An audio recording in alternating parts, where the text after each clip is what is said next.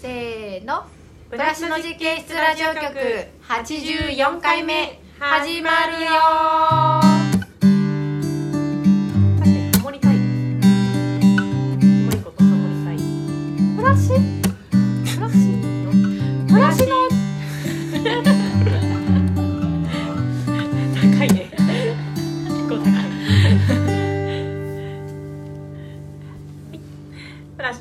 ラジオ局はブラシの実験室スタッフのいばっちとはい、バッチです。某スタッフ妻で野菜ソムリエのゆめちゃんとゆめこです。スタッフ私香りこの3人でお届けします。はい。はい、今年もね残すところ、あと今日入れて2回の放送となりました。そうですね。あと一回やるってことですね。はい。つまり。来週も行っちゃいましょう、ねはい、うん。はい。6時間期待されてるから。6時間いるよ 大掃除のねお供にしていただいたりとかね年末年始の帰省のドライブのお供にしていただいたりとかっていうのねあの待ってるクジラさんがいらっしゃるみたいなので、うん。来週も放送するということで、はい。はいさっき決めました、はい。行きましょう。行きましょう、ということで、はい、で、メッセージからいきますか？あそうですね。そうですね、はい。いただいたんですよ。いただけるので嬉しい。メッセージを。はい。でなんかね前々回かな？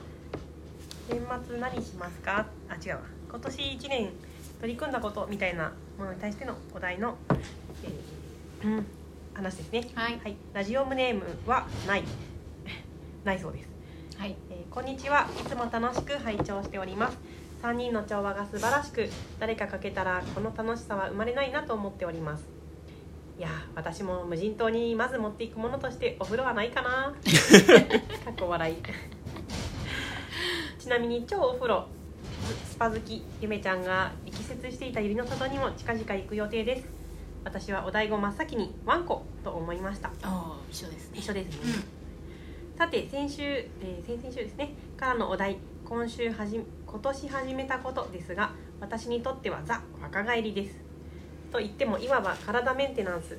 今まで以上に気をつけようとここ数年気になっていた体の内内外の衰え引力に負けてる。横に広がってる。にフォーカスし元に戻し少しでもその状態を維持できるようそして人生100年時代のあと半分を元気に自分の足で歩いていられるようかっこここ大事と思っての一年発起といえば大げさですが開始しました。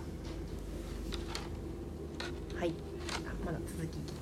口にするものは今まで以上に気をつけ選別。そして筋力アップと余計な脂肪はそぎ落とすがためオンラインでのエクササイズを始めました。当初はホットヨガに通っていたのですが私には合わないようで3ヶ月で大会かっこ合わない人結構いるようです体質的に。かっこ閉じ。その後その会社のオンラインヨガを登録してみたのですが内容がいまいち。そして、えー別のオンラインヨガのお試しに登録するとこれがビンゴ、えー初夏あたりから継続しております。うんヨガズンバ。うんう。んピロティス。う。んピラティス。ストレッチ。ピロティス。ピラティス。ストレッチ。バレエエクササイズ。筋力トレーニング等などがさまざまなセッションがあり時間も大体が30分とちょうどいいです。1時間だと体力が持たない。トレーナーや他の参加者からは見えないのであんなことやこんなことどんな状態になっていようがお構いなし。うん。無理と思ったら休む、うん。でも叱咤はなく快適。かっこ笑い。YouTube でもいろいろ見られますがライブではなく同じ繰り返しでなんとなく一方通行を感じ長続きしませんでしたがこちらは日々自分で選び予約継続できております顔のストレッチやリンパドネドレナージュなどもあり体もだけれど世間の、えー矢面に立つ顔も重力に抗うべく愛しんでおります。慌 ただしさによる体調不良でこの1ヶ月ほどエクササイズできていませんでしたがやっと今週から再開でき嬉しい限りです。目指せシックスパック。体の内外から健康的に私の目標はもう120歳まで元気に生きるです。わおお。中学卒業文集では100歳でした。うん。農場のえで日々活動されている皆さんの目標は何歳ですか？おお。すごい。うん。八十五歳ぐらい。お。お平均寿命や。ね でもどうね最後健康にいくかっていう。そうだね健康寿命だよね。ね。うん。寿命ねじゃなくてね。うん。いやいいですねこれ。いいですね私、うん。えー何歳かな。えー100歳まで頑張りたいな。健康に。健康にね。うん。当ね自分の足で歩くって大事だよね。うん。歩く大事らしいねうん、すごく、うん、うんね手先が。どんな状態でい生きてるかだからね。その、うん生きてるにしてもね、うん。うん100歳まで生きるにしろ。でもこの方はもちろんこれ健康でそうだよね。ね。120歳まで、120歳まで目指すってことですから。うん。すごいですね。でもさ120歳まで生きてる人は大体元気だよね。100 そもそもがね。歳もそうだけど、うん。なんか100歳まで生きてる人ってさなんか、うん。こう管につながれまくってるっていうよりは、うん。なんか100歳には見えないみたいなね。ピンピンしてる感じでさ、ううん。ん笑顔はつらつでさなんか肌とかツヤツヤしててさ、うん。100歳だから元気なんじゃなくて元気だから100歳なんだよねきっと。うんうん。ね。なんかあるよね。うんそう思う。東大に行ってるから賢いっていうんじゃなくて賢いから東大に行ってるんやってみたいな。なんか思うよね。うん。うん。いいですね。ねううん。ん。これオンライン講座っていうのもいいですね。ねね、うんいいのに出会出会ったというかね結構ゃんとさ探して。ね。うん。うん。すごくいっぱいあると思うんだけど。横ね。に広がるから。だううん。んすごいな。やっぱそういうのでもあるんやね。なんかその、うん。なんていうか僕それ僕が仮に一つやってみて、うん。合わなかったらあこの種目が合わないんだっていうふうに思いそうだけど、うん。うん。その種目は変えずにうん。例えば先生とかをうん。講座とかを変えていくってことでしょ、うん。うん。うんいや大したもんだよね。やる気が。ねうん。そうだね。ううんうんうん。うん。確かに習い事。習い事だもんね。でもオンラインはいはい。オンラインでね。うん。ね。ここにもさ来る会員さんでさうん。あのー部屋に午前中はこもって部屋で午前中はヨガやしてオンラインの講座で。はいはい。へえ午後はあの来て我々と一緒になんか畑したり、おしゃべりしたりっていう人いるよね、うんうんそうなんだ。うん。でもオンラインの講座なんだねコロナ禍でやっぱオンラインってめちゃくちゃ広まったんじゃない、うんうん。ね、ズームそもそもズームって最初さコロナの時ズームってえ何それみたいな、うん。なんかスカイプの偽物みたいな。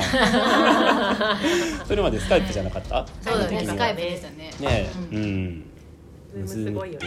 うん。コロナで一気に業績を伸ばして、ね。ううん。うんんコロナ始まった頃ゆめちゃんとさうん。あのほらヨガうん。オンラインで受けたよね。え？私？ほらほらあのー、綾子さんが森でさいつもやってるやつがさオンラインになあー私やったっけ？その時。ってさ一緒にいたいたやった気が1回ぐらいかな、へー。うん。私自分がヨガをやった記憶がもう抹消されてた。あ本当？そっかそっか。ヨガじゃない？違う？あれ？かなあれ？いやでもでもあったような。うんなんかコロナの時だったか、なんかさほら子供の月齢がさ、同じじゃないあのうん。年齢が、うちらね。学年が一緒じゃないですか、うん。でなんか一緒にソーラン節をここで踊った記憶はあるんですけどドラムシャやったね。なんか運動したい二人でさ。産後運動したいねみたいになって、結構なんかコロナでさ、うん、出かけらんないし。そう、うん。農場の3軒4軒で「チャチャチャチャチャチャチャチャチャチャよいしょ!」みたいな感じで2人でなんか踊ってたよね踊ってた産後のドラムシャ結構難しいんだよねそうそう結構疲れるんだよねしさ子供のなんかその辺にブラブラしときながらさそうそうそうそうやったねやったよねその記憶はあるんだけどヨガやったかなんかそうパソコン外に置いてああやってたかもうん。うん、まあ、うっすら記憶が、オンラインってねちょっとコツがいるというか受ける側も。そうだねうん。うん。うん。ん画面の角度とかさ。そうだね、はい。はい先生まあ、の声もちろん w i f i の環境とかもねしっかり整えないといけないし、そうそうそうそう。うんうん。でもねまあこの2年3年でみんなそういうの慣れて。ううん。んエジンさんなんかも結構ねなんかオンラインで講座とか受けてるじゃないですか。ズーマーだよね。エリーさんね上場一のねえね活用してますよね。オンラインの人だようん、んなんかパソコンとかそれまで苦手っていうかねどっちかっていうとそういう印象があったんですけど、うん。うんなんかもうズーマーですよね。ズーマーですね。ズーマー使いこなしてるし、で農場その講座で知り合った人とかがうん。農場に来て初めてうん。農場で出会うみたいなエジンさんのやってる農場行ってみたいですみたいな人とかが来てう、ん。うんうん。すごいよね。うん。ねうん。え一番先端を行ってますよ。行ってる行ってる。うん。コロナの前からやってたんじゃなかったっけ？ちょっとやってた。ちょっとやってたんだよね。あそうそうそう、うん。拓郎君またよよ良いお年を。良いクリスマスを。私たちの拓郎ちゃんが旅立ちました、そうですね。はい年末のね、うん。はい。でも年末帰ってこないの？うん。うん。クリスマス年明はそのままあそうなんや。過ごしてどっかでうんうん。北の大地へ、うんうん。はい、降り立つようですねはいはい北の国からですね、北の国へ、北の国へね、はい。うん。うん北の国から戻ってくるってことですよね。そうですね。そうだね、うん。そうだね。はいはいはい。へえいいな。僕もなんかそういうのやってねあ別に。うん。まあ、サンゴ教える側になったらいいんじゃない？ええほら先週ほらかおりちゃんはその朝活でパンでも焼こうかって話したじゃないですか、うんうん。なんかそういうのをうん。なんていうかあれですよ。だからやりたいことがあって、うん。うんその手段を考えるんじゃなくて、なんか要するにまず枠組みで何かをしている自分がいいなって思ってうん。中身は別にまだ見つかってない状態みたいな、うんちょっと順序逆ですけど、うん。なんかそういうこともあり得るじゃないですか。うんうんうん。あるある。うんうんうん、そう。朝朝何かやってる私素敵みたいなね、うんうんそう。いいですね。ズームで何かやってる自分、うん。僕がレクチャーするんですか？そう。なんか、結構大変ですよやっぱりそれ。うん、朝ね5時からね。うん。ともかくパソコンの前に座ればう、んあの参加できるっていうのいいじゃないですか、何か。うん。手軽でいいよね。うん、うん。結構いろいろあって、うん。イージーさんとかは、うん。ね、ヨガとかさそういう系もあるし、うんうん。あのほら自己啓発系のさうんうん。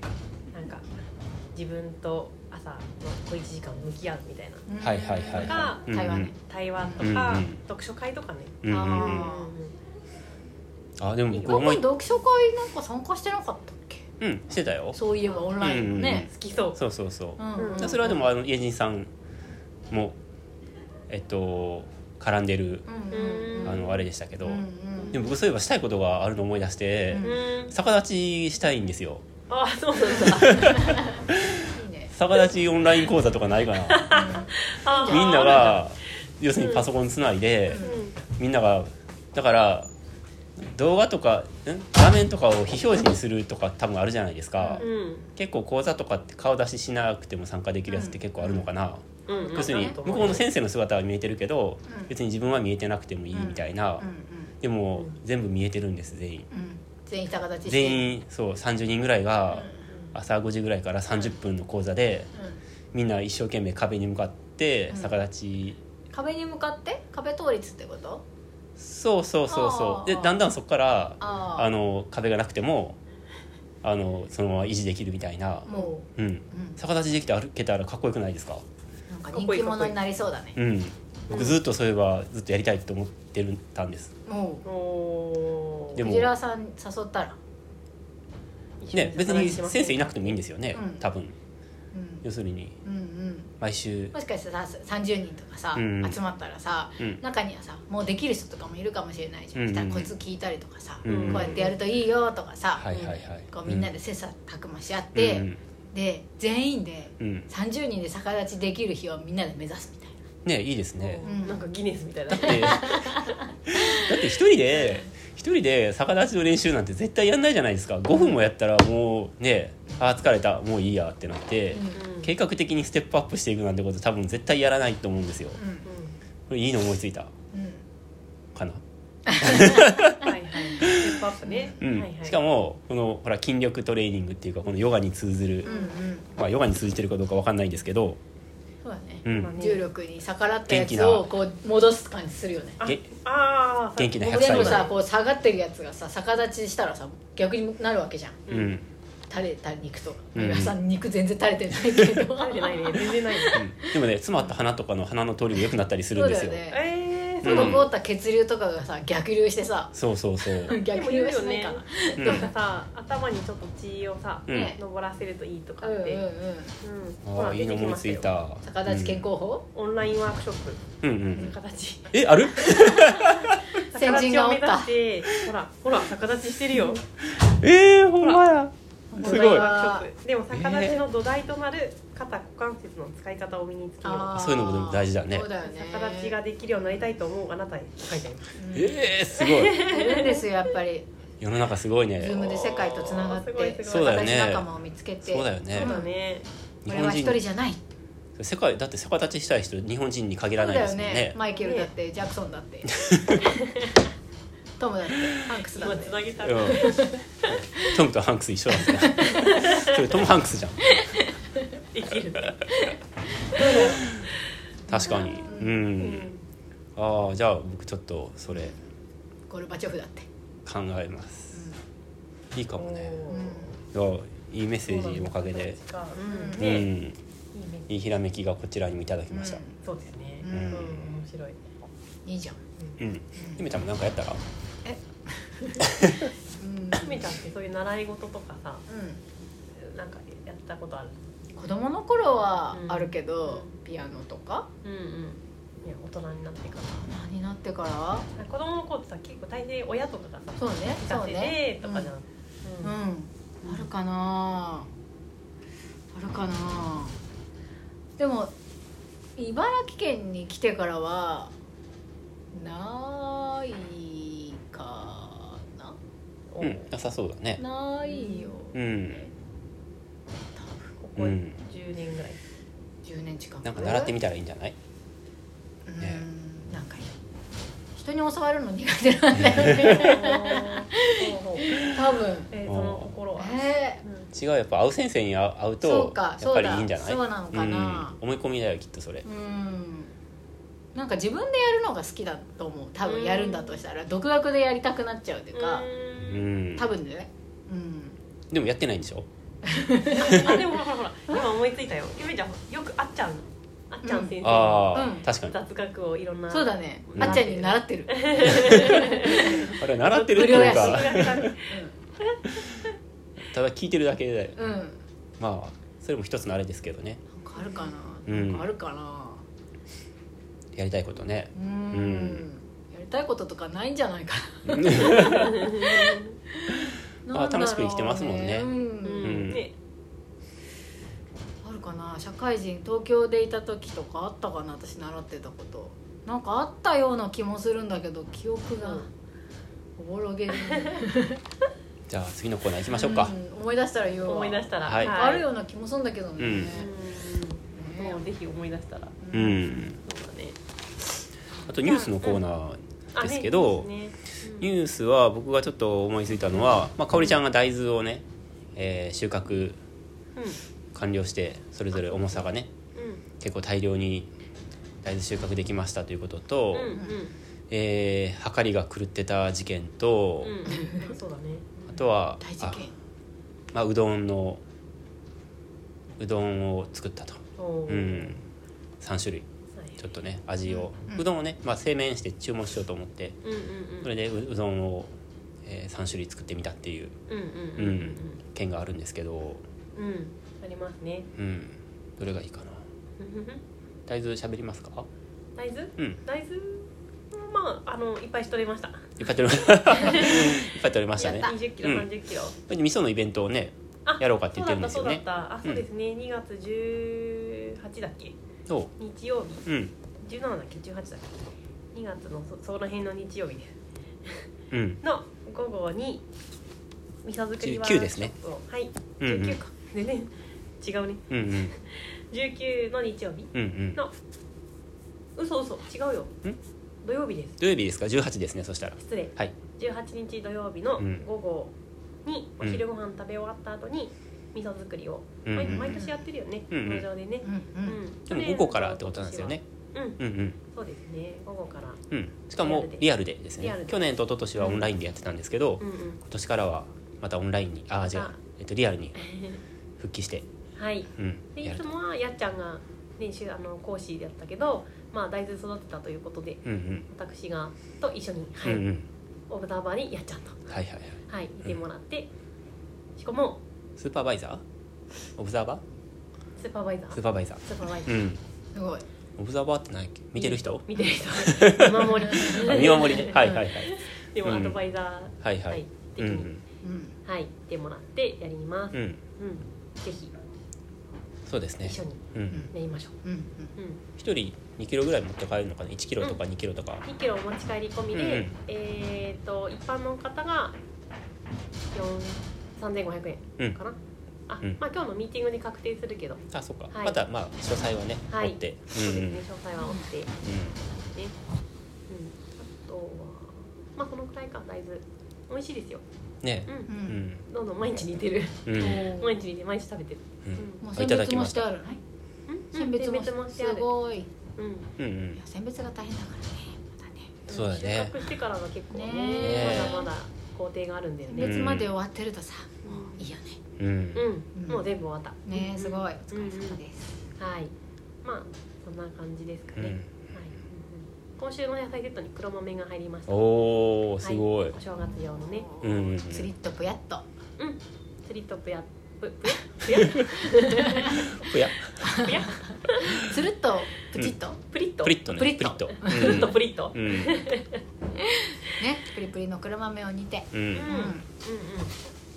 そうですね。そうですね。うん。はいはいこのくらいかな、うんうん。とまあ私トピックとしては、うんうん。まだこんにゃくを作り続けています、おーああはいこんにゃく娘ですね。はい、うん。でこんにゃくもあの奥が深いということが分かってきて、うんうん。いろんな形状をうん作ってみています、うん。まあそのなんかくらいかな？ごまごまとかやったの？あのごまを焦がしてとかなんか。あーごまを焼いて灰にして灰にして。はやってない、それは変えてないんだけど、作り方をいろいろ変えて、うん硬さとか結構変わる？変わる。うん。変わりました。鍋の中にあるから食べよう今夜、こんにゃく。まあさらりというとそんな感じかな、うん。はい。うん。はかりか。はかりはすごかったね。結構ね衝撃でしたね。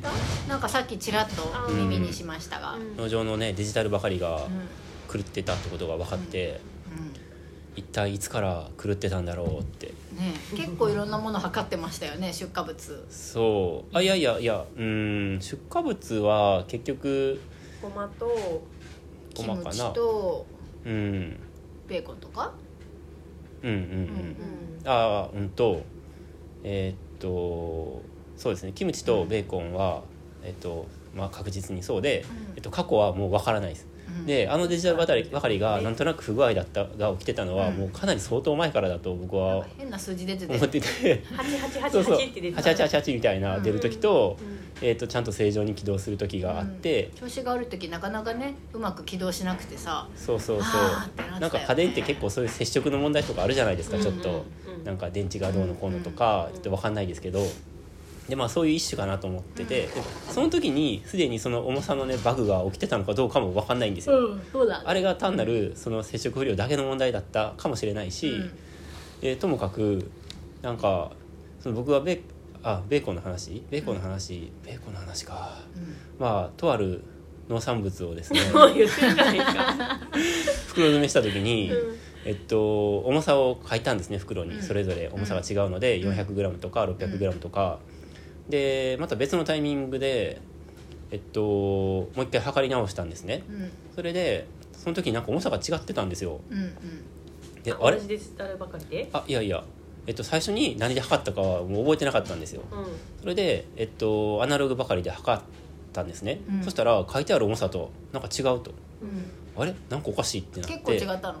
うん結構違った。ううんんうん。うん 600g のものが 450g ぐらいとかになって。結構違う。あれおかしくない？って思って、で他のものもバッて測っていったんですね、うん。そしたら全部ことごとく違ってて、うん。うんしかも普通なんか測りとかが来る時ってなんか全部 50g ずれてるとかだったら、なんかまあ差もありなんじゃないですか、最初のね設定がちょっとあれだったかなとかね。そうそう、うん。でその農産物は個々に重さが違うんですね。うん。で 400g のものもあれば 600g のものもあったりとか、うんえー 700g のものもあったりとかするんですけど、うんうんそれそれらが全部同じ割合で少ないんですよ。同じ割合で少うんない、うんうん、何パーセントとかで少ない。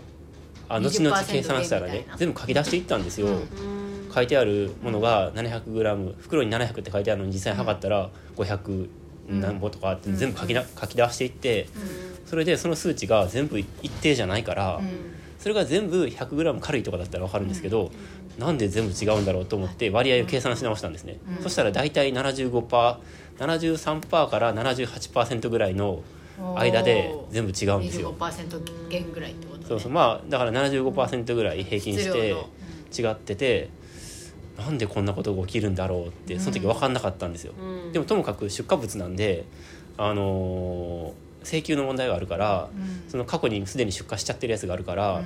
全部その記載してたあのこっちの大帳面につけてた量を書き直して、まあ、対処したんですよ。うん。でその時はそれでも謎のまま終わったんですよ。うん。結構違うもんね。結構違う。でこの間、あのー脳体験の人が来て、うん。まあ、一緒に製粉したんですね、うん。で小麦を。うん。で、えー、1キロぐらい粉が取れたんですよ、うん。うんうん、あそれでうどん作ろうと思って、うん。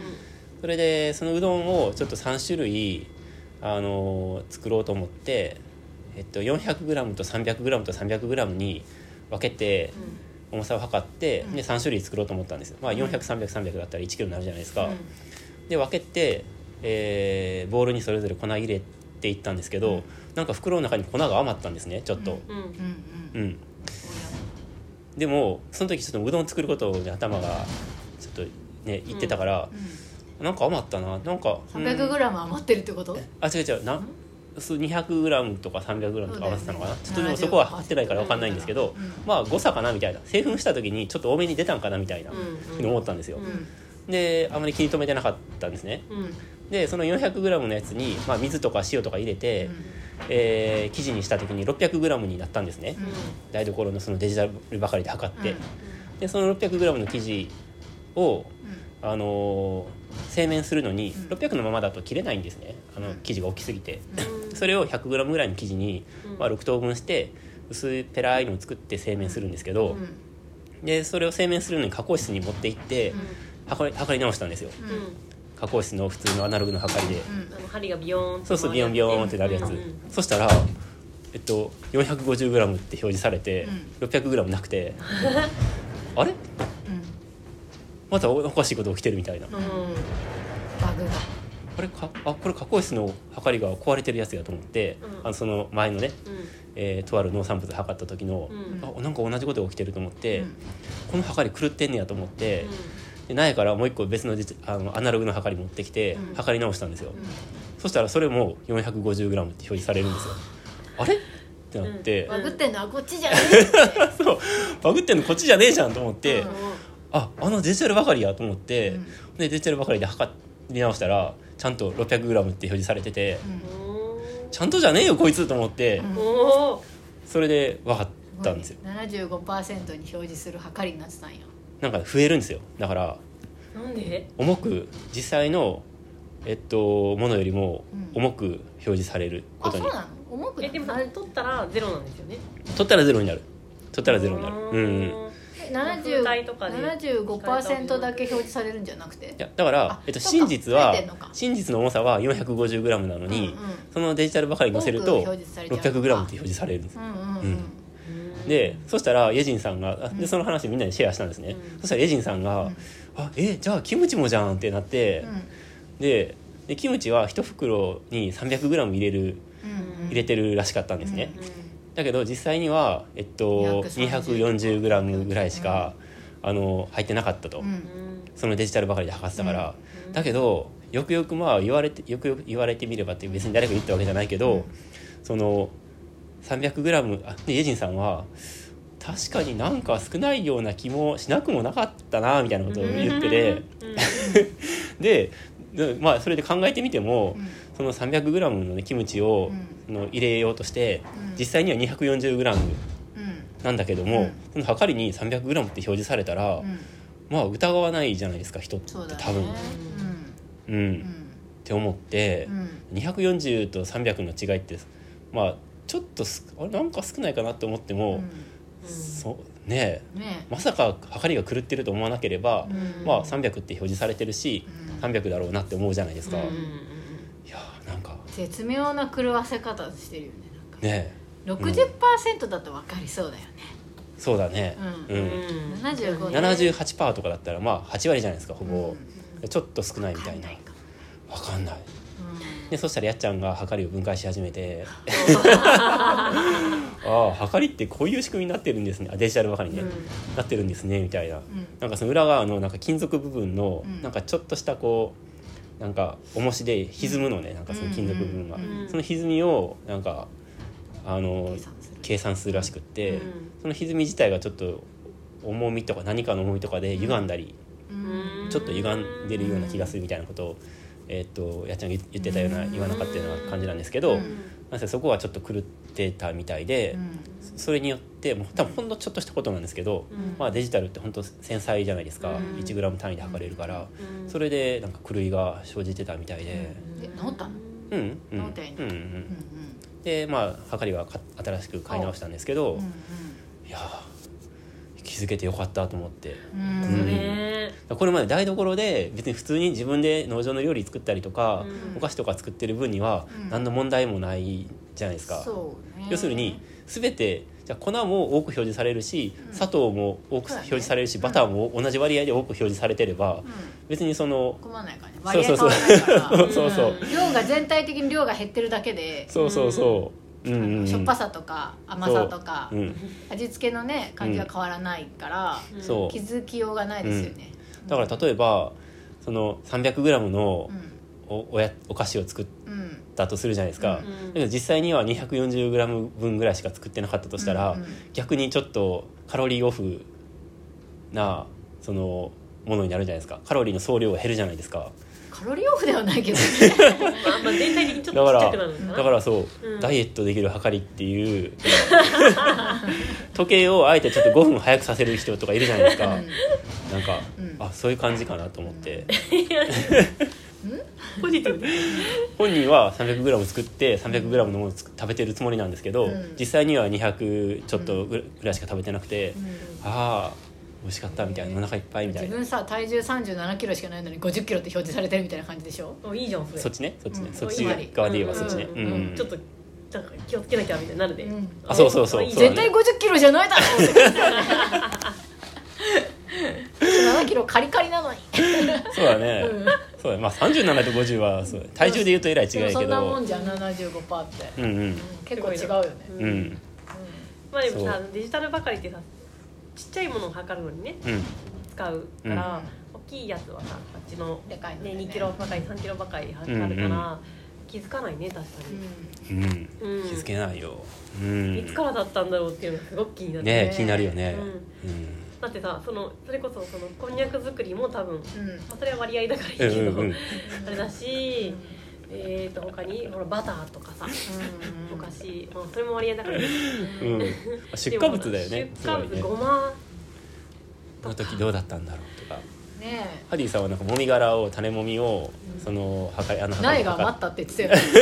種もみ測ってそうそういえば苗作った。らじゃあ最初にその話した時はハディは「そんなことあるかな?」みたいな、ね別に大丈夫なんじゃないとかって言ってたんやけど、さっきその話また改めて話になったら、そういえばなんか種もみが余ったな種が余ったっ種もみを苗があ余ったデジタルばかりで測って、それを発芽させて苗を作ったんだよね。そうやね。ただ苗がなんかやたら余ったって言ってて。言ってたよね。あうん。あそれじゃん。それ それもじゃん。ね4月から？3月からえ、一うん。年、4月の段階では間違いなくもうえでもさ実際は少ないんだからさ、うん足りなくなるんじゃないの？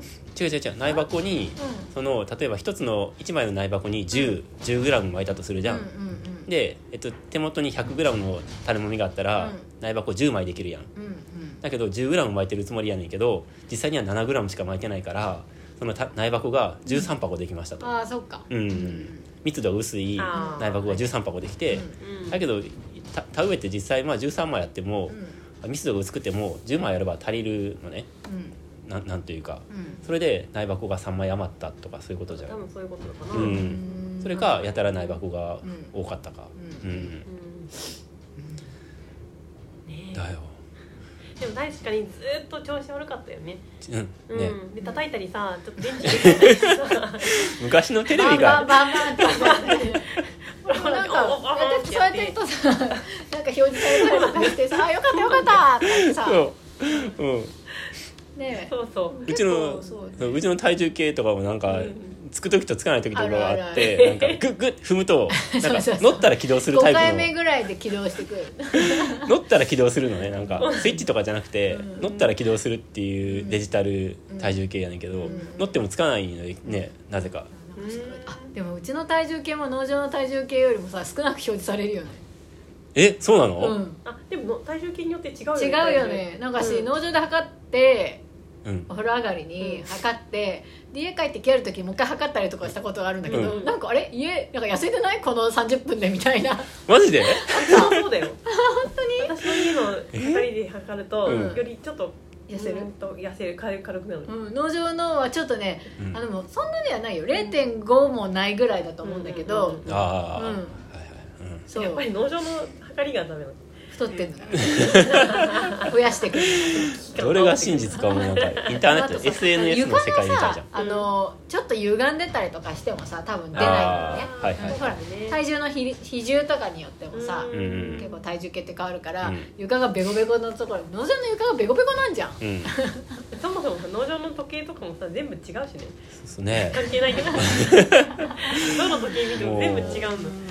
どどどこに真実があるのかねね 真実なんてないんだよ。え。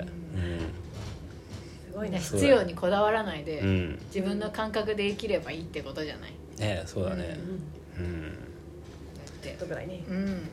農産物が少なかろうが。うん。ね多かろうが。うん。そうそう昔でもや野菜セット届けた野菜セットで、うん。なんか重さがねうん。ここに書いてあるじゃないですかそうグラムそねのかぼちゃは何グラムとかあ小松菜小松菜 300g とか、うんうんうん。それを全部測ってる人がいてほ届いたものをね、う、うんうん、そうそうそう。まあそういう人いると思うよ中にはね、ううん。書いてある量ないじゃないですかみたいな。そういう苦情があった時もあった。おうん。りね。それは送ってる間にしなびていった可能性もあるよねみたいな。水分。あ 確かに。水分とかね。飛ぶよね。ちょっと飛ぶよね。うんうんうんうん。うんでも家の測りが狂ってた可能性もある。いや農場の測りが狂ってる可能性もある。しもう本当にね、ね、どこが真実かも全く分かんないよね。うんうん。あの重さはあくまで目安ですって書くあなたの住んでるところとここでは重力が違うっていう 可能性だって、ね磁場が。うん。磁場が。そうそうそうそう、それぐらいおおらかうん、でもいいけどねあまり狂いすぎるとさすがにね。いやでもすいませんでしたって言っといた方がいい。そ その時言ったよもちろん、ううん。いや今回のこともね。ああそうねそれはあのお詫びは入れました。はい、はい。してあの基本的には金額をね皆さんのもとに少なく届いてる可能そうそうそう性が、ね、それでまあ金額は訂正するっていうことに、うんうんあうんうんねのお詫びは入れまし書きましたけどさ75%だとさなんか少ないなと思って測ったとしてもさちょっと言いづ言いらくない？づらいよね。言いづらいよね。明らかにさもう、うん。なんか 100g 違いましたとかさ、うんうんねそのロットが違うとかだったらさうん。なんかちょっとちっちゃい方が届いたんですけど、うんってさキムチとかごまとか言えるけどさ、うん。ん？なんか少ないなちょっと、うんでも言うほどじゃないかもな。いかな。なんか嫌なうるさい人だって思われても嫌だなとかさ、うん。あるかもしれない。うんきっともしかしてお気づきだった会員さんとかもいるかもしれないから、ねえ。あのはい全て私たちの、うん。でも気づけてよかったよね。気づけてよかった、そういう意味ではよく気づきましたね。ううん。んうどんのおかげですね。うん。うん。このまま気づかない。で2年とか3年 さらにね。あったよね。もう2あり年とか3得るあり得る。年経ってる可能性もあるからね、ああねはい新しい測りをお迎えしたということで、うんうん。これからは一寸の狂いもないお届けをうんできるようにね。精進してまいりますので。うん、そしたらその新しいはかりのデザインがうん。なんか大理石みたいな、白なの？白いんだけど、白。うん。ちょっと大理石っぽい模様が入ってるの。うん。はい。でそれ見たかおりちゃんが、なんか「あれ？これなんか汚れてるんですか?」ってい 模様なの？よ白い大理石につぶつぶみたいな？黒さつぶっていうかあの筋みたいな。そうそうそうそもう、うん。あるじゃん大理石のう新品なのに。農場で見たらどう見てもね汚れに見えるそうなんだ、うん。もうその時点からしてもう何が本物かね。偽物か分かんないっていう、はい。あうん。そうそうそれでうどん？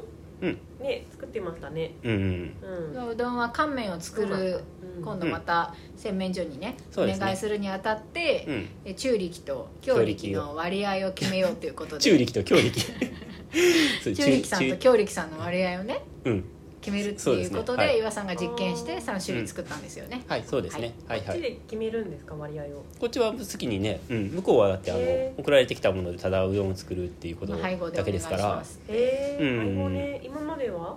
今までは、えっと、いろいろあの中力だったあの里の空っていう品種中力の品種はもうそれ単品でうん。去年のあの白いやつ。うんうん。でそれより前に、えっと、僕が作った時の「夢力」っていうやつ、んそれは強力でうん。あの実験麺って呼んでた、うんうん。あの黒い割とモソモソした麺になったやつ、うんうんうん。これも美味しかった。うん。うんうん。で今回はまた別の中力の品種とでそれだけだと多分ちょっと腰が弱いので、うん。まあ強力の品種夢香りをそれこそね、ううんん、ブレンドして、えー麺にしようってことでただどの割合がいいか分かんないから、えっと、3種類作ってみたんだけど、まあ、結果的にはみんなどれも大して違いが分かんないねっていうことにうん。なって、でまあ適当に 適当に送ろうかなと思ってます。うん。あ一番わかりそうなさハディさん。うんうん。うんとかさ敏感じゃん、うん。ハディさんにさ「ハディさんわかる?」って言ったら「ああ僕そばはわかんないんだよね」とか言っててさうん「そば、じゃねえようどんだよ。おでこ叩こうかと思ったよ私はその時。そあばじゃねえよ。白いだろって思ったよ。ー結構でもじゃあきっとどうでもいい部類なのかな。かもね。こだわりないんかもね、うんうん、なのでまあまた麺ができればうん。2月にねあの今忙しいみたいで、うえっと向こうの業者さんが。んうんうん。2月に送って、まあ3月ぐらいにはできるのかもしれないですね、うんうんそしたらまたちょっと告知して。実験麺ですね。実験麺実験麺ですね、うんはい。実験麺結構ファンの方も多いので、うん。ね楽しみですね、ね。うんはい、はい。じゃあ次のコーナー行きましょう。はい。よりしょね。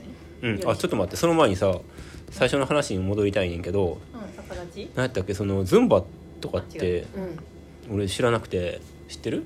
なんかアフリカのうん。踊りをベースにしたエクササイズじゃなかったっけ、うん。おー。なんか、うん。カルチャースクールとかであるよね。あるある。えー。ちょっと激しいのかな。ピラティスっていうのは？ピラティスはピラティスってあの終末医療みたいなやつピラティスっていうんじゃなかった？いや違う違う。ピラティスはなんかヨガに近い存在感の？やつだよ。うん。うん。終末医療？うんうん。なんだっけえなんかあった似たようなことがあ安らかにような気がする。安らかになんか静かに最後を迎えるみたいな施設なんだっけそれ？じゃないよ。ホスピス。ホスピス？ホスピスっていうの ホスピス？あそうですか、ピラティスって俺全然知らない。ピラティスはうん。なんかうんヨヨヨガに近いい感じだけど、まあ、あのやってる人からしたら全然違うよって言われると思うんですけど、うんうんうん。あのヨガとか全然触れなかった出てこなかった人生の私から見たら、うん。あの同一のタイプの,、うん。あのうん。エクササイズじゃないけどそういう呼吸法みたいな、はいはいはい、はいうん。ストレッチみたいな、はいはいはい。ぼやんぼやした感じです。あそれにもうちょっとぼやにもうちょっとうん。付け加えると、うん筋力筋力トレーニング的な筋トレ的な要素が強いと思う、ーうーん。ヨガよりヨガは呼吸とか瞑想とかそっち系なイメージあるもん。ね。でもまあうそんの程度のぼやんですね、うん。私もはいはいはい。ホットヨガはなんかああったかいサウナみたいなところでやるんだよね。汗かいてね。ヨガを。ううん。このシックスパックって書いてあるのこれはあれですか？腹筋が6個に割れるっていう意味？そうそうそう、ああなんかあの貼るやつありますよね。中に弱電流みたいなやつ流して、うん。なんか何も、ね、寝ている状態であ筋肉がつくやつアブトロニクスだ。うんうん。で知ってんの、うん。いや結構その高齢者の本当に筋力が弱った、うん。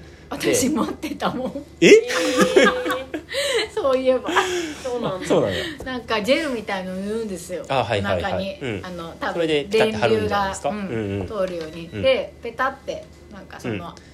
シートみたいの貼るとなんかいろいろモードが選べるんですけど、うん。ドゥンドゥうん。ンとかさこうドゥドゥンドゥドゥンとか。うん。で筋肉を電気でうん。刺激して動かすんですけど、うん。持ってましたよ。ね。あそうなんですか？知らないはい。です、なんか目指してたのかも、はいはい。シックスパックとか。それは自分の自ら購入したってことですよね。多分ね通販とか で。流行ってたの。すごい流行ってて多分20前半ぐらいの時に買ってあででもさまあ案の定すぐ使わなくなってなんかその辺にピッてなってたんだけどそしたらなんかある日寝室を親の寝室ガチャってあげたらはい。母が使ってて、へえ ドゥンドはいはいはい。ゥンって、へえうん。効果はあったのだろうか、いやあるんじゃないかな。うん、どうなんだろう。使い続けたらあるのかな、使い続ければねきっとね。うん。結構気持ち悪くて。そうだよね。うん。電流ちょっとさ、そうそう、うん。ちょっと私は苦手だったんですよね、うん。うん。じゃあこの方、まあ、そのこれこの方は別にそれを使ってるわけじゃないけど 割とそのそのピラティスとかっていうものも含めて、うん。うん。結構その筋肉をしっかりつけてそうですね。でシックスパックを目指してるっていう意味ってことですよね、ああいいですね。いいですね、うん。かっこいいよね。いやかっこいい。なるほどね、うん。ああ分かった分かった。うんちょっと分からなかったんでちょっと気になってたんです。うん。うん、じゃあすみません行きましょう次。はい。あメッセージありがとうございました。ありがとうございました。続きを。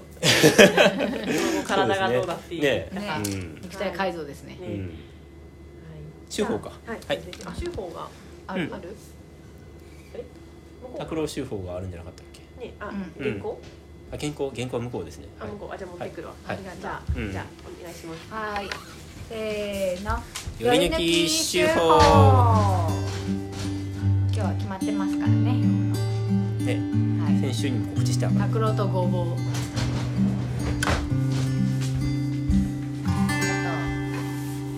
い、このコーナーは、えー毎週発行している農場手法のなの中から一つの記事を朗読して味わいます。うん。じゃあ行きましょう。研修生に、はい、はいごぼうにし水曜日にごぼうの好感度を上げるためにごぼうと人参のかき揚げを作りました。美味しかったですが作るのが割と大変でしたお昼にかき揚げは何回か作ったのですが初めて成功したので良かったです。作ってみて思ったのは自分で作らなかったら食べたいけど自分で料理してまで食べなくてもいいかなと思いました。味は全然好きですが手間はかかるなと思います。でもごぼうのかき揚げは気に入ったので今後作ろうと思いました。来週ついにワールドカップが終わりますが日本代表の試合が終わってから全く見ていません時差で試合がほとんど夜中なので起きてられないです。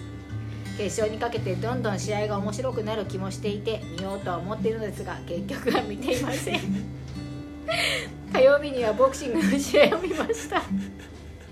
4団体統一王者というのがどれぐらいすごいのか僕には分かりませんが。井上選手は別次元なんだと感じました。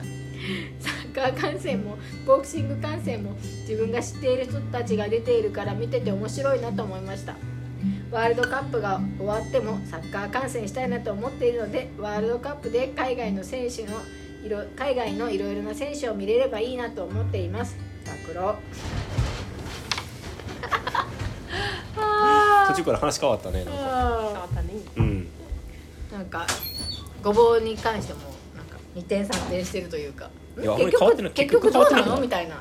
うん。作るの？作んないの？食べるの？食べないの？みたいな。ね行ったり来たりしてるよね。はい。うん。えー、と結局ごぼうはかき揚げは気に入ったけど今後気に入ったので今後作ろうと思うんだけど、うん。えーでも自分で作らなかったら食べたいけど自分で料理してもらって食べなくていいなと思いました。どっち？どっちなのよ。クロちゃん。でもう別にいや今日ねんうん。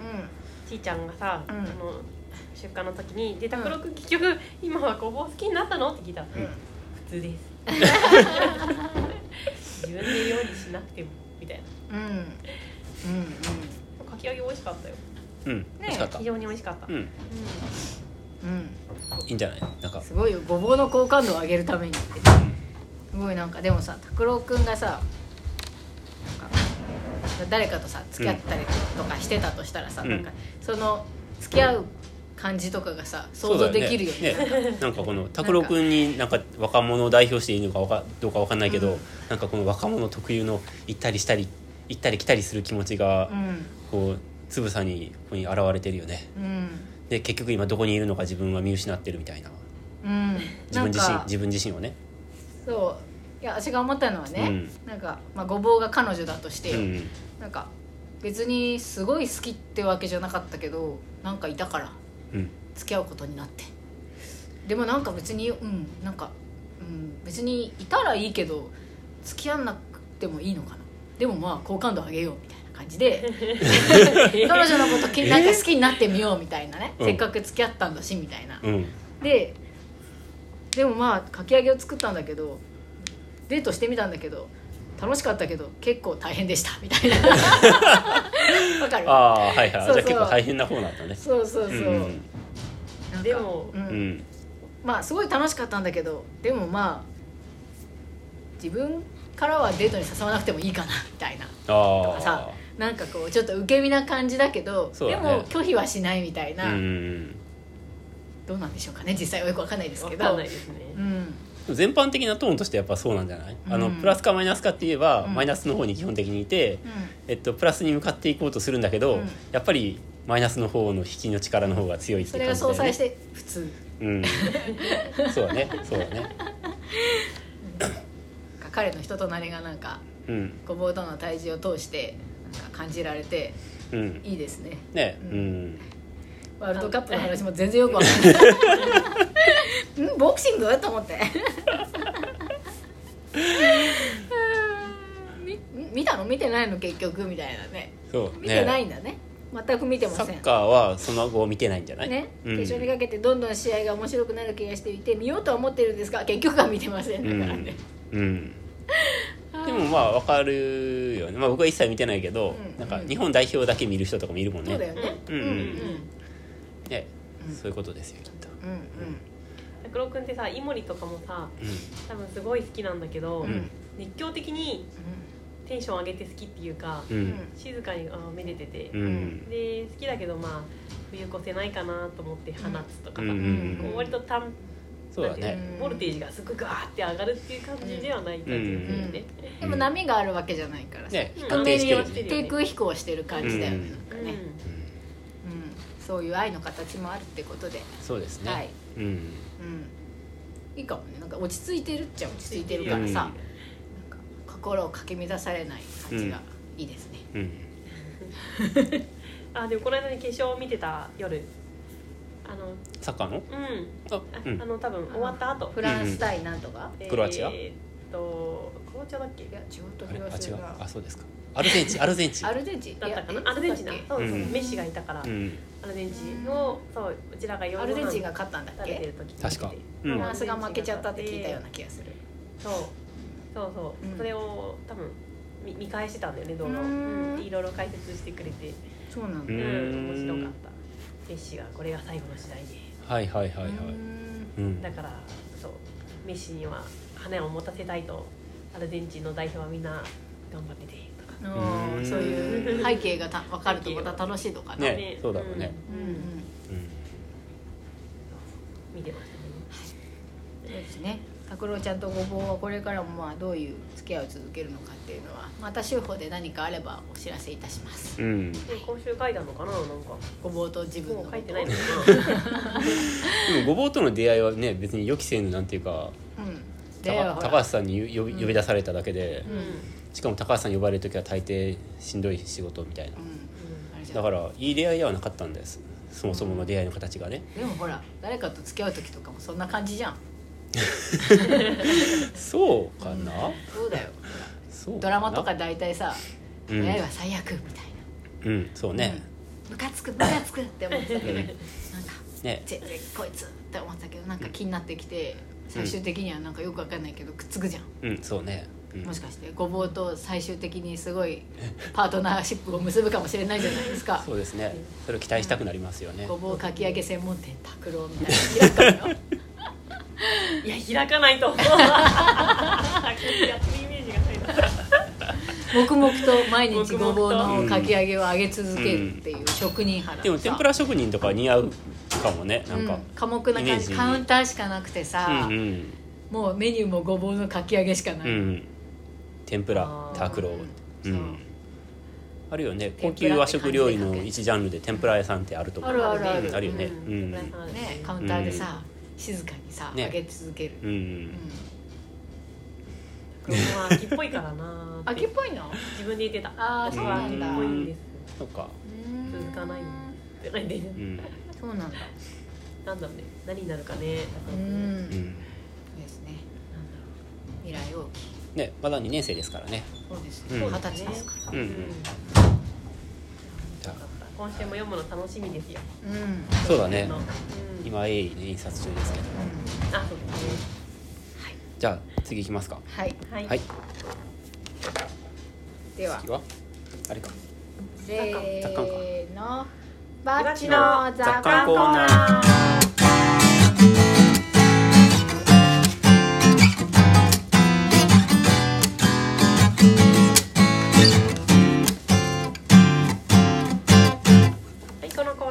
ーナーは有機農業歴18年の伊庭さんの考えがどれだけ傾いているのかを楽しむコーナーです。傾きとはその人が生きた証人生の奇跡です。どんどん傾いていきましょう。はい。今週はあの先週ですね、はい。ゆめちゃんが、えー今年から始めた定番ということで、うん。まあ玄米っていうふうにね言ってくれて、まあさらっとその時玄米について 解説してもらったんですけど、まあ、せっかくなので、えー玄米一本に絞って、えーこの玄米の魅力をと語るっていうのもいいなと思ってうん。うん。えー思いました。うん。うん。で前にうん。なんかあのー僕が油シャンについて話した回があるんですね。ありますね。61回目なんですけど、持参してるって。うん。そうそう、まあ、その時化粧水のは化粧の話とかいろいろしたと思うんですけど、うん。石鹸使うとか、でその時にですねと自分のなんていうかな自分の欲望を満たすとですね、うん。えなんどういう話だったかな。要するに自分のこう欲望と人間と地球は両立しないみたいな、うん。うんうん、自分の欲望を満たすと地球が汚れていくと、自分をきれいにすると地球が汚れるってやつね。そうそうそうそう、はいはい。で、えーなかなかそういう両方自分も健康になるし、うん。地球にもいいっていうものはなかなか、えーないんだよねって話もしてたんですよ、うん。それが玄米なんですよ。うん。玄米は汚れないですね。そうなんですよ、うん。玄米は、だからそもそもで言うとまずあ白米っていうのは何なのかっていうと、うん。玄米を精米して、えーその白くすると削り取ってるんですね。削り取ってるわけですね、ううんん。あの栄養一番栄養あるところをうんうん。削り取っまあて、野菜でいう皮みたいな感じですよね。まあそうですね、はいはいはい。うん。でわざわざその電気エネルギーを使って削る行為をして、えーぬかと白米に分けるじゃないですか。結構出ますよねぬかね。ね結構出ますよね、うん。ぬかはぬかで使う人がいるのでうぬかは無駄になってないんですけど、うん。わざわざ削るっていう行為をうまず一度そこでして、んでその白くなった米を洗わないといけないじゃないですか、すごい水が汚れるじゃないですか。うんうんうん。あのぬかを落として、うん。ね結構何回も3回か4回ぐらいガシャガシャって洗って水変えてってやるじゃないですか、うんうんあれ相当水汚れてると思うんですよ、うんうんうん。まあ分解されるとは思いますけどね。うんうん。うんで環境負荷もおおあると思うんですね。まあ今浄化ねうん。浄化してまたとかってややるもうんうんんねうんだけど玄米はそういうのがないんですよ。うん。そもそも精米する必要もないし、えー洗った時にもうぬかも出ない、うん。うん、しかも健康にいい、うん、消化がさあまり良くないじゃない？つまり消化に時間がかかるじゃない？うん、そういうゆめちゃんは先週は血糖値が上がりにくくて、うん。そうそうそうそう、えー消化に時間がかかるからね、うん。つまり。ゆっくり消化されるってことはその糖が分解されるのが時間かかるってことだから、それと血糖値の上昇がうん。最終的には同じところまでねその糖分が一緒だとしたら上がるかもしれないけど緩やかだとうん。インスリンの分泌も緩やかだから負担がかからない。うん。だから、えっと、糖尿病とかには良い。っうん。ていう話ですよね。食物繊維とかも、そうですね。ありそうですよね。多いですよね、うん。まあ、栄養価がねビタミンとかうん。多分そういうのも入っているので、えっ、と何でしたっけ？その糖を分解するために使うビタミンとか栄養素も一緒に入ってるから白米だけだとその入ってないからねその栄養素が。そうするともともと体内にあるビタミンとか他の栄養で補ったものを使って消化するとうん。でもその玄米だと消化する酵素もビタミン入ってるから完結してるってこと？完結してるみたいな。っていうのを聞いた気がする。はいはい。うん。これはちょっとちなみに僕が最初に今喋ってた時に、うん。ゆめちゃんの目線が、うん。なんかこいつは何喋るんだみたいな 顔してずっと見られてたんですけど、別に何も間違ったこと言ってないいですよね僕。私はね？あ、うん。この間ねたまたまだけど、なんか玄米って YouTube で検索したんですよ。うんうんなんか炊き方あ玄米に合う料理うんうん。を多分知りたかったんだレシピ、はいはいはい。玄米ってやっぱりちょっと癖があるから例えばね海鮮丼とか合わないじゃん。うん。全然合わない海鮮丼やっぱり白米の酢飯で食べたいと思うんですよ、普通なら。うでやっぱ玄米だからこそ美味しく食べれるお料理、うん。レシピがあったらいいなって思って検索しようと思ったんですよ、で YouTube で「玄米レシピ」って調べたら、うん。なんか結構アンチ玄米論者が多かったんですね。えしかもそれはなんていうのまずいとかじゃなくて、うん。健康的に玄米意外と健康に良くないよみたいな。ちゃんとは見てないんですけど、うん。多かったらダーってこう出るじゃないですか、う一覧で。それん。多くて、ん。なんか病気になるみたいな。うん。えそうなの？って思って、うんでも私は都合の悪い情報は入れたくないタイプなんで、見てないですけど。そうでもだからもしかしてそういう研究のもしかしてあるのかなってふと今思ってたんですよ。えそれこそえ思い出したんですそんなことあるかな。いきなりぶった切っちゃって。いやそれはまあ見るとして。うんうん。うんでも私も基本的には玄米賛成だからでもごく最近そういうことを見たっていう記憶がファッて今来たから、うん。あちょっとそれでね。そんな変な顔してます。か先週とテンションがやや違う。はいはいはいはい。でもうん。でも玄米レシピのこと思わない？なんか玄米に合うご料理があればいいのにって。もちろん味噌汁とかっていうのは無難に合うと思うし例えば梅干しとかごま塩とかななんかいわゆるっぽいじゃない、うんうんなんか粗食な感じ、でもなんか普段食べてるようなおかずって結局白米と食べた方が美味しいっていうものの方が、まあある気がして、うんうん。でもこれは絶対玄米で食べた方が美味しいよねみたいな。レシピないんかなって。え僕はね全然気にならないですね。そうなんだ。ん、カレーとかでも玄米でもいいと思いますしあまあもちろんねえ海鮮丼も？酢飯とかは、とかね海鮮丼とかはちょっと違うでしょでしょ。かなとは思うけどうん。まあおおむね別にあとその玄米だからって、うん。あそうそうおかずの食べ合わせとかも全然気にならないですね。うん。ん。そうか。で今週僕食堂だったのであの玄米、うん。え2回かな、まあ、うどんとか作った時もあるチャーハンとかの時もあったんで、うん2回玄米炊いたんですけど、うん。別に普通におかず作ってうん普通に出したんですけど、うん。僕炊き方がなんか自分で開発した炊き方があって、なんか1回だとなんか硬い。まあ給水して炊くとかっていう方法もあると思うんですけど一応僕がやってるのは給水とかしなくて、うんえー圧力鍋で2回炊くっていう二回そう方法なんですよ。で普通の白米だったら僕圧力鍋で、えー圧が出てから、まあ、4分45分あの圧をかけてあとはもう火を止めてちょっと蒸らしてそしたら白米って炊けるんですようんうん圧力鍋で5分ぐらいでうんうんで玄米の場合はそれで圧力鍋で5分やるとなんかまだプチプチしてる。うんうん。うんうん。しもうちょっと硬くて吸水もしてないからちょっと硬いんですけどで圧を抜いてでもう一回水を少し足してうん。もう一回炊くんですよ。圧力鍋で5分。そしたらもうすっごい柔らかくなってあのふかふか。えーえーすごい。もちもちしてるね。もちもちしてましたよね。うんうん。うんうんそう。えー。だからあのすごい食べやすくってあの玄米作るまで最初昔のイメージは玄米って結構硬くてうん。なんかプチプチしててちょっと玄米だけじゃないとおかずに合わないみたいなうん。そうそうもそもそみたいなうん。イメージだったんですけどなんかこの炊き方でふっくら炊けるとおかずの食べ合わせとか全然僕気にならなくなってうん。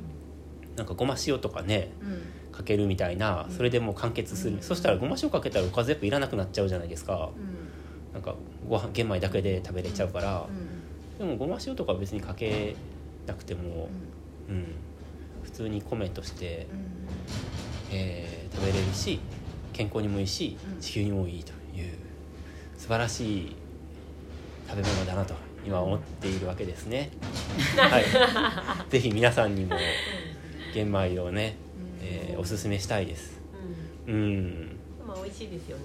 うん。私も結構好き。でも確かにおかずが野菜をもりもり食べる野菜とか肉、もりもり食べる食べ合わせではないというか、結構お腹にたまるよね玄米って。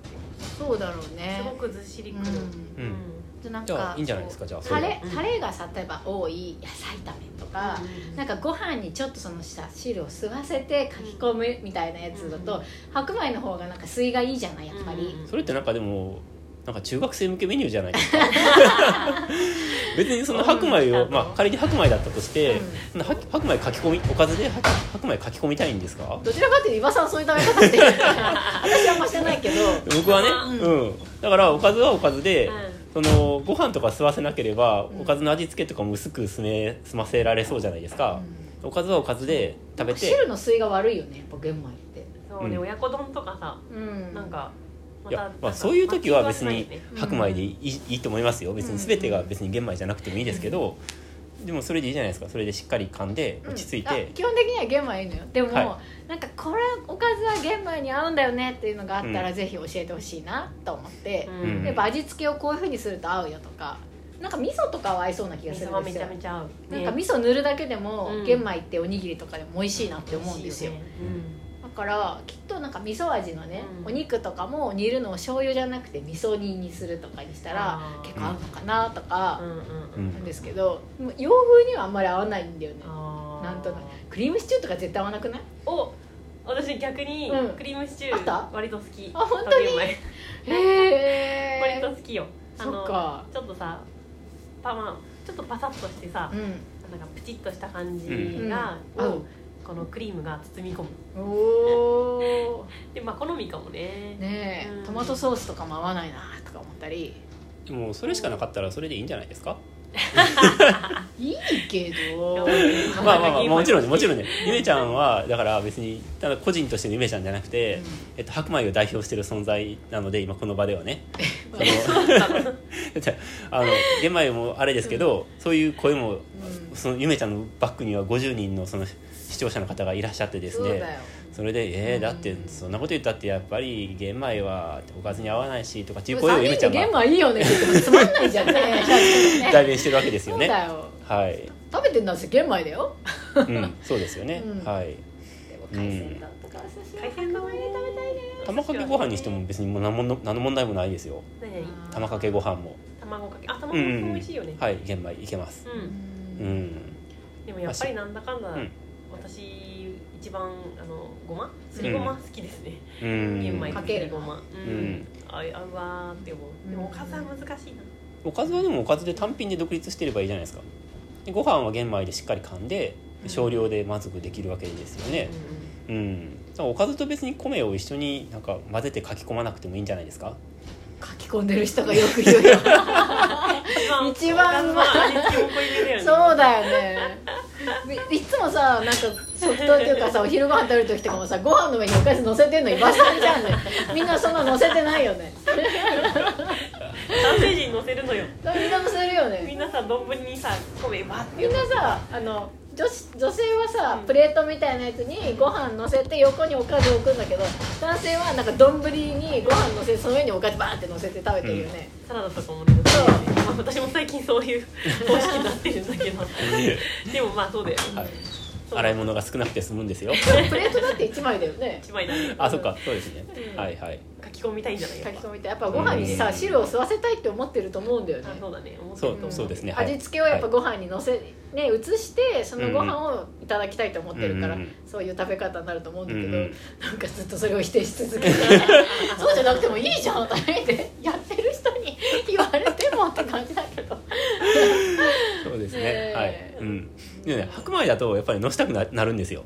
うん、ね。それはある。間違いやっぱそれ白米の水がいいからだよね、うん。うん汁の水が、うん。うん。相性いいよね、うん、全体的に全部玄米になっていくとやっぱ食べ方も変わるかもね。うん。うん、そう。それこそだって伊庭家とか食卓どうなの、ずっと玄米なんでしょ？しばらく玄米ですよね、ううん。メニュー変わったりしてんの？してませんね、うん。してないです。ね、はい、別になんか根菜たっぷりのお味噌汁とうん。梅干しと玄米とかじゃないですね。普通です、そうか。そうね。でもねよくハディさんが言ってるのは、うん。玄米だとそれ自体で栄養が完結するから、うん。さっきゆめちゃんが言ったみたいに、うんうんおかずが少なくても、うん。後ろめたい気持ちにならなくていい。そうなんですよ。先週私が言ったやつね、はいはい、うんあ言ってたえーそううん私すごくやってあげてる感があって、はいあ言ってたねうん言ってたね子供に対してとかもね。そそうだね。うそうなんですよ、うん。うん。腹持ちが良くて少しでお腹いっぱいになるのはうん、同じ大きさのねおにぎりとか作ってもやっぱりなんかゲフって感じするよね。うん。するするうん玄米の方が、うん。よく噛まなきゃいけないし。あそうそうそう。いいじゃないですかね、うん。その方はね。ううん。ん、同じ重さでほら、うん。より腹持ちがいいんだったら、うん。さっきのはかりの話みたいな感じになってきましたよね、75%カットでも満足度は一緒っていうね。そうそうそうそう、ね。うん。同じ量食べても玄米の方がうん。腹持ちがいいんだったらコスパはいいってことですよね。可愛いですね、うん。うんみんなだから食材が高くなったりして、うんうん。食料危機とかになったらみんなみんな玄米玄米した方がいいよね。ううん。ん間違いないよね。間違いない、うん。ねなんかさ体質的にさあと玄米のその消化の悪さっていうか、うん。で結構やっぱりお年寄りになってきたりとか、まあ、あと子供とか赤ちゃんとかもそうですけど、うんやっぱ消化が大変な分、まあ、お腹を崩しやすいとか、うんうんうん。そういうのもちょっと効くじゃないですか、なると思う、うんうんそれは少し削ったらいいのかな、うんうんうん。やっぱり消化少ししやすいように。う、ん。うん結構お年寄り効くよね。効くもうちょっと玄米がきついって。うん体質的に合わない人もいるだろうね、うん、うん、なんかさ鈴木さんとかさ一時期菜食、玄米菜食やったけどえ、そうなのうん、であの若い頃ねあそうなんだ言ってたの、うんでもねやめた理由は忘れたけど、やめてすっかり白米をずっと好んで白米のイメージ玄米とか好きじゃないイメージでしょでしょ、うん、玄米菜食やったんだって、うん体ほら弱かったからさ、うんうんうんでも何かの理由でやめた、ううんうんそうだね。私あとさおかゆにしたのよ玄米を。あー。うん。全然吸わないね水をね。吸わないよね。うん。リゾットとかにはいいかもねでも。あー。ドロドロにならないっていうか。あー。シャバシャバのままいけるんじゃないうんうんうん。あそうだね。確かに玄米リゾットってよくあるよねおしゃれな、あるね。うん。まあ、黒帯のお店とかでさあるかもね。ありそう。向いてんだ食べてないけど、かな？うん。だからそうちょっとだけさこう玄米が残っててさ朝、うん。これで4人分の朝ごはんを増量だってやったら全然吸わなくて全然量が稼げ白ない。米とか恐ろしいほど膨れ上がるもんね、うん。あれ？ちょっとしか入れてないつもりなのになんかすごい量になってるって白米でね、うんおじやとか作ると、なんかモンスターみたいに膨れ上がっていくけど、うん。玄米は吸わないんだやっぱり。あじゃあお米サラダとかいいんじゃない？あほらドレッシングをさ吸いすぎない。そうかそうか。ポロポロになればうんいいのかもね、うん。あらお米サラダ玄米でとかやったら本当になんかどっかの黒身のお店みたいで、ねそうやだね。でもほらイタリアンでなんか作ってたじゃん前。うん。ね、うん。ふ藤吉君に教えてもらったお米のサラダ、うん。あそういうのいいかもようんうん。あと発芽玄米でね炊く人もいますよね。出た発芽玄米懐かしいねえ懐かしいの？うん。なんか流行って発芽させてたよねなんか。うん。一部僕やったことまだね僕ね。あじゃあ分かんないです。より栄養価が上がるんでしょ？ねそんなふうにね。ね。うん。ちょっとやったことないからやってみんじゃたいんですけど。ないかなクジラさんとかもうん。ね意識高い人多いから。うん。僕フェイスブックでねやってる人のやつ見たことがあって。うんううん。ん。なんか炊飯器で置いとくんだよねそう3日間ぐらい。保温でねそうそうそそうするとちょっと発芽するの。うかな？うん。でそのタイミングで炊くってことだよね。ね。え、うん。あそうなの炊いたやつをじゃないの？いや炊いたやつは多分死んじゃうからうん。うん。水吸わせて保温しとくんじゃない？浸水浸水しあてーうんうん。で発芽を待つんだよね。あそれはそうか、うんうんうん。あそれはそうか。種種の発芽を待っうんてうん。でちょっと発芽したっつったら炊くうん。そう栄養価が。ちょっと発芽し本当にでもあの肺のところはちょっとこちょっとうなんかちょっとピヨンみたいな。そうそうそう。出る程度なんじゃないかな。もやしみたいにな。っ て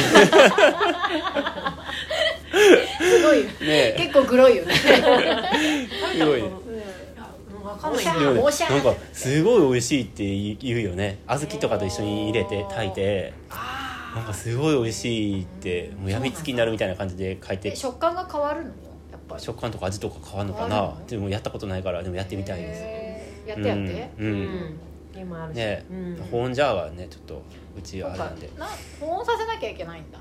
ねおそらくね。そっか。発芽しないんじゃない冬だと発芽するの大変だもんね。あそそうヨーグルトメーカーとかでできるのかな。ああできるかもしれないね。温度設定できるからね。だね。うん。あるわうちに。えちょっと。発芽玄米とかすごいよねなんか。人間の飽くなき健康への貪欲なさなんか。そうだね。うん。うん。でもそのねちょっと外外的な YouTube のやつちょっと見てみるわじゃあ。うん。そっちの方面もちゃんと押さえておかないと。でも何でもアンチっているからさ。うん。まあそれがさ全然私もね、うん。あのソースとかも知らないし、うんもしかしてなんかそういうアンチやからがドヤドヤ言ってるだけかもしれないですけど、うん。でもあこういうのもあんだって、うん。わーって思ったでもわざわざ動画作るるぐらいですからね。うん、しかもい一本とかじゃないからうん、ね、うん。うん。一応でも玄米ね炊きたいと思った方、僕僕の炊き方をもう一度だけお伝えしておきますけど、うん。基本的には圧力鍋で、うん。えー炊くんですけど、うん。1合につきお水は最初 150cc うん。で炊いて、多くないよね。少なめですけどね、で、えっと、5分沸騰違うの圧がかかって5分経ったらうん切って、うん。まあ、5分ぐらい蒸らしてうん。で1回開けてあでシューってこう圧抜いちゃうんですか？圧は自然になんか抜けていくじゃないですか、冷めてたらね。うん。そうそうそうそう、うんうんうん。それで2回目は、えっと、1合につき 50cc だけ水入れてうんそれでちょっ結果と混ぜて。的にはじゃあ 200cc しか入れないってことね。そう1合につき。でまあも多いよね。でもそうすると。200cc を入れて、えー10分やってもそうならないんですよあの連続して5分5分を足して、えー 200cc で10分やってもその状態にならないんですよ。唐揚げを2回揚げるみたいな感じ。150cc で5分やって 二度揚げ。2回目はそうそうそう 50cc でまた5分やって蒸らすとすごい柔らかく二度揚げするとカリッと美味しいっていうもんね。うん。多分それだと思います。うんうんうんそう。なのでぜひへえ、はい。ちょっと圧力鍋がない人はちょっともう分かんないです。うん。ねあの 結構さはい。玄米もさ土鍋で炊く人もいればさうん。うんいろいろなんか土鍋で炊くと冷えても美味しいっていうのは聞いた気がするんだよねうん。なんか圧力鍋だと冷えた時に硬くないって誰かに言われてうん。ともかくねうん。玄米はやっぱね硬いイメージがあったんですよ僕の中で。うん。ねおすすめね誰か炊いてくれたやつとかも硬くてうん。これもう一回炊いた方がいいんじゃない？と思ってそれでもう一回炊いてみたんですよ。うん。そしたらすごく柔らかくなってあうん。これかもなと思ってそそれでじゃあ検索して調べてじゃないですんだ、はいはい。すごいじゃん。僕のはい僕の周りにあるのは割と検索しないで独自で開発したものが。はい手法がお子さんのね既成概念にとらわれないのってすごいですよね、です。なんか、まあ前に伊庭さんが農場で、農場って結構出汁取るじゃないですか、うんううん。んちゃんと。はいはい。昆布とかさ、うん震災浸水っていうか、うんうん。だって。でさなんかある日昆布と煮干しとかをミキサーでうん。プフープロかフープうん。ロでガーってやってはいはい粉にして、うんそれを活用してた時があって、はいはいはい。まあ、だしパックそうだしパックそう、うん自分でだしパック作ってて全然そういう頭なかったから結構びっくりして、はいはいはいはい。まあ、言われてみれば当然そう、うん。普通なんだけど、うん。おすごいなそれ、はいはいはい。なんか家でうん。なんかその生協のだしパックみたいなやつがあるんですね、うんうんうん。まあ昆布とかそういう粉になってて、うんうん。あのお茶パックみたいなの入ってるやつあるじゃないですか、うんうんうんうん。あれを破いて入れてるんですよ。なんで？え普通はあれ多分その水につけて、うんうん。ふとしたら取り出してまあポイチョするっていう。ポイチョする、うん。うんうんうん。っていう多分仕様じゃないですか、はいはい、でも捨てる必要ないので、う袋破いて中身全部そのまま入れて、んうん。そしたらもう速攻だし汁ができるじゃないですか。うん。でそれで味噌汁うん。にして下流じゃないからまあ溶けはしないからそのだしもう食べればいいっていう話をね、まあ前にしたんですけど、ね。そしたらこちらのゆめ子さんはその最後に残ったジョリジョリはいつもお椀の底に残して だって舌触り悪いんだもん。飲まずに、はい、捨てられてるようなんですけども、うん。まあ、飲めばいいよね、はい。うん。まあ、そういう考えです僕は。ははい。いはい。という面白い。はい。ううん。んやってみます。うちも最近玄米玄米ね。なので、うんうん。やってみようかな。すごいね。農場全体が玄米になる日も近いかもしれないですね。ね。うん、はいハディさんでもさっき精米してたよ。ハリーさんは白米派？うん玄米派だよ。あそうでなんだ。も白米派がほら農場に何人かいるから。ああそっかそっか、うん。気を使ったね。結構さなんだかんだう子供白米を好きだよね。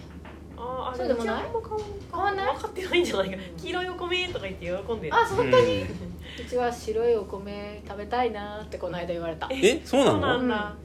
なんか「あ今日もこの米か」みたいな感じで言われて「えー。じゃあうん」って言って「でも美味しいじゃん」っつったら「うん、これも美味しいけど農場で食べる白い米が食べたいな」って言ってて「そうなんだ。じゃあ農場にいた時は白いお米食べな」って言ったんだよね。うん。えー、じ。ゃあハディさんの、はい、気遣いが。おーうん。そうそう。なんか言い方が優しいね。えあねなんかこう。そうよね。控えめだよ。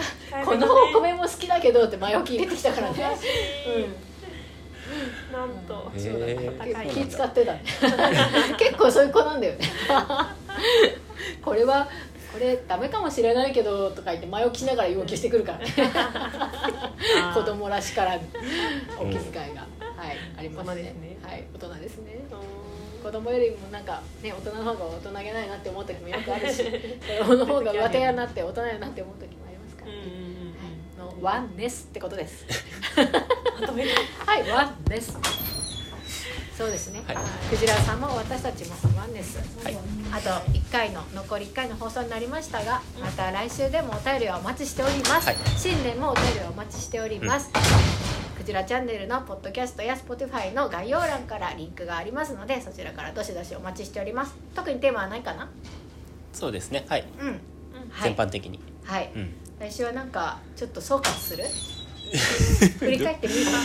どうしようか。来週は、ああ。うん、ちちょっとさほらポッドキャストのさうん。見出しとかバッて見てさ、うん。あこんなこと話したねとか、はい。でも年末らしくて楽しいんじゃない、はいじゃあ用意します、うん。はい。あややっといて、うん。立場。はい。はいことでまた来週最後の放送も楽しみに待っていてくださいね、ではでは。はい。せーの